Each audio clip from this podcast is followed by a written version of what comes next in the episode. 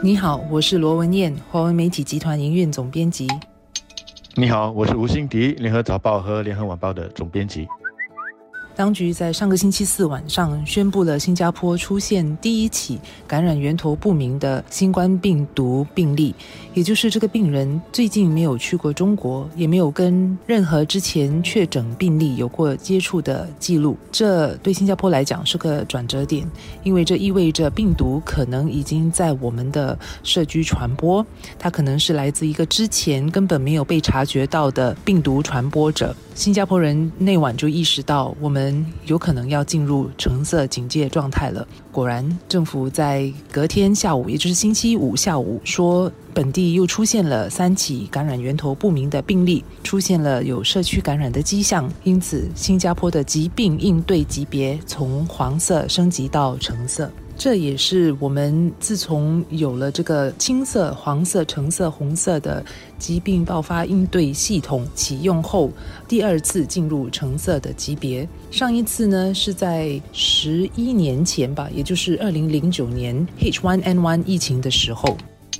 大家可能会想，那二零零三年沙士疫情的时候呢，我们新加坡不曾也是走入城市的戒备吗？答案是，那个时候新加坡其实还没有一套这么完整和详细的应对系统。实际上呢，就是因为有了应对沙士的这个经验，政府觉得应该要有一套比较完整的系统来应对疫情。所以目前的这个系统的许多的应对措施，比方说学校应该怎么做，雇主和公司企业应该怎么做，个人应该怎么做等等，这些其实都是当时来自应对沙士的经验。然后这些年呢，呃，我们又不断的再去加以完善它。那么我们现在进入橙色的这个戒备，以应对措施来说，其实有好些措施是我们在它出现黄色的时候就已经采用。这是因为政府采取的呢是一个宁愿过度也不要不够的一种态度，为的就是让人民更加的安全。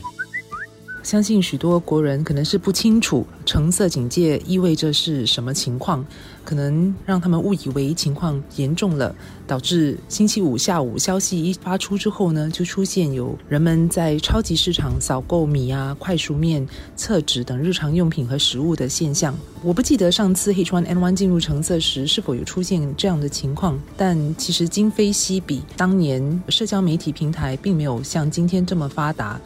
用 Facebook、WhatsApp 等社交媒体的新加坡人也不算很多，而现在则几乎是每一个国人都有一台智能手机，消息信息的流传非常非常快，容易产生羊群的心理。即便是原本不当一回事的人，可能看到别人这么做，或者是看到人们转发其他人在扫购的照片，也可能就自己也赶紧去囤积食物了。但是我们也看到之后，在社交媒体上也纷纷有人站出来表态说，其实不必这么惊慌，大家应该沉着以对。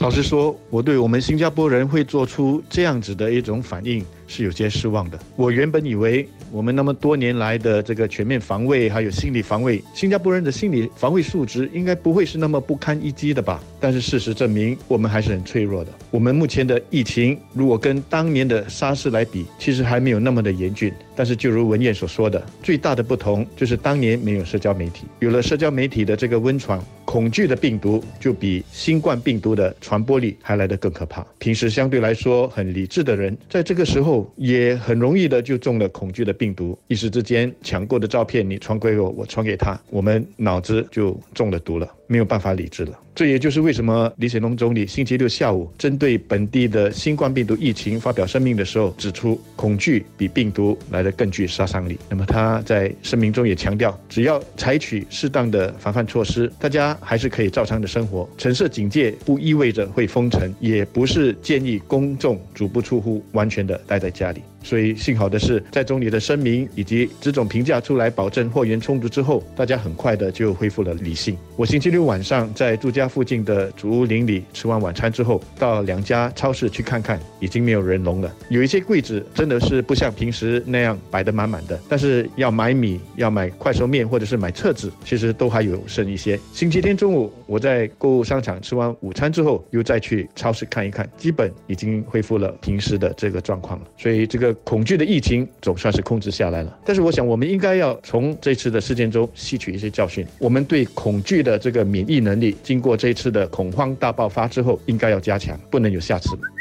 那局势下来会怎么演变呢？其实很难说，看来疫情会至少持续好一阵子。不过以目前的数据来看，新冠病毒的杀伤力并没有像沙斯那么严重。在重灾区，就是中国湖北的新冠病毒的死亡率最高，大概是百分之二点八，而 SARS 是百分之十左右。在湖北以外的死亡率其实就低很多了，只有百分之零点二一。比较接近流行感冒的百分之零点一的死亡率，所以假设死亡率保持偏低的水平，如果下来新加坡出现更多不明源头的病例，相信当局的应对措施也会跟着调整，无法像目前一样投入这么多资源去追踪密切接触者并进行隔离等措施，而是转为在提高警惕的情况下，国人如何在我们的生活当中应对这个疫情。